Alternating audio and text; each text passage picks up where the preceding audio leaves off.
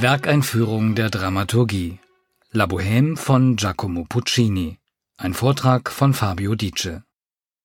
Nach der mäßig erfolgreichen Uraufführung 1896 in Turin wurde Giacomo Puccinis La Bohème schnell zu einem Welterfolg. Schon wenige Jahre später war die Oper von Buenos Aires bis Moskau auf den Spielplänen zu finden und noch heute gehört sie zu den meistgespielten Werken des Repertoires. La Bohème basiert nicht auf einem dramatischen Stoff, sondern auf einer Reihe von lose aneinandergefügten Szenen aus dem Pariser Leben.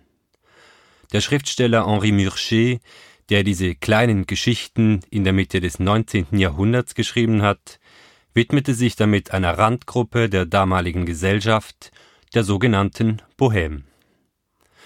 Dazu gehörten vorwiegend junge Künstler, Schriftsteller und Musiker, die sich gegen die starren Regeln des Bürgertums auflehnten und nach ihren ganz eigenen Gesetzen lebten. Oft mussten sie sich mit wenig Geld durchschlagen, verbrachten ihre Tage und Nächte in Cafés, Salons und auf den Boulevards der Großstadt.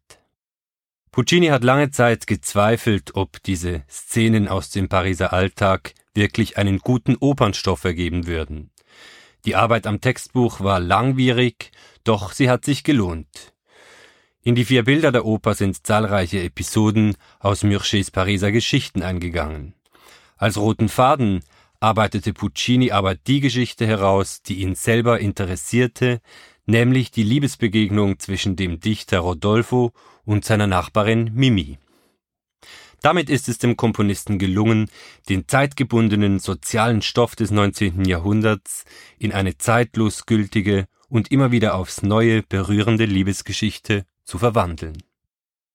Die Inszenierung von Puccinis Bohème am Opernhaus Zürich stammt von dem Norweger Oleander Standberg. Was ihn an dem Stück fasziniert, ist gerade die berührende Einfachheit, mit der es von der Fragilität des Lebens und der Liebe erzählt. Tandberg erinnerte sich daran, wie er in der Jugend selbst davon geträumt hat, ein großer Künstler in Paris zu sein und er beschloss, die Oper aus einer ganz persönlichen Sichtweise zu erzählen. Das hat zur Folge, dass die vier Bohemians, Rodolfo, Marcello, Schonard und Colline, in seiner Inszenierung nicht in einer Pariser Mansarde, sondern eben in einem norwegischen Theaterraum zusammenkommen und dort davon träumen, erfolgreiche Künstler in Paris zu sein. Die Opernpartituren von Giacomo Puccini sind dramaturgisch raffiniert durchdacht Oft scheint die Musik die szenischen Vorgänge geradezu vorzugeben. Der Regisseur Oleander Standberg ist sich dessen bewusst und dementsprechend detailgetreu beginnt seine Interpretation von La Bohème. Doch wenn sich Rodolfo in Mimi verliebt, wird der Realismus in dieser Inszenierung durch das Poetische gebrochen. Mimi wird zur inspirierenden Muse, die Rodolfos dichterische Fantasien beflügelt.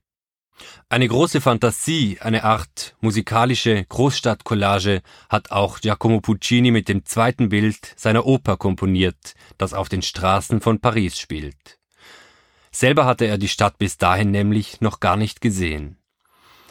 Auf die Suche nach dem großen Mythos von Paris begibt sich im zweiten Bild der Regisseur Uleander Standberg mit seinem verliebten, durch die Liebe inspirierten Protagonisten Rodolfo, der den Traum vom Künstlerleben träumt und der im Zuschauerraum seines norwegischen Theaters plötzlich halb Paris wiederfindet.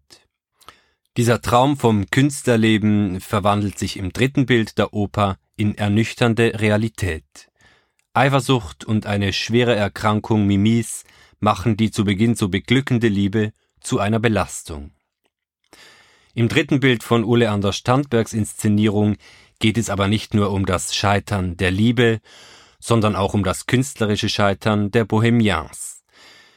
Die Szene, die in Puccinis Textbuch an einer Zollstation am Pariser Stadtrand spielt und die Puccini unzufrieden als ein einziges Episoden Tohuwabohu bezeichnete, hat der Regisseur in unserer Fassung auf ganz eigene Weise gelöst, nämlich als Versuch der vier Künstlerfreunde, ihr eigenes Werk auf die Bühne zu bringen. Ein Grundprinzip dieser Oper, das sicher wesentlich zu ihrem großen Erfolg beigetragen hat, zeigt sich noch einmal ganz deutlich in ihrem letzten Bild. nämlich die Ausgewogenheit zwischen komischen und tragischen Situationen. Noch einmal feiern die vier Künstler zu Beginn des Bilds ihr Bohemleben, geben sich ganz dem albernen Spiel hin und feiern die Freiheit der Kunst.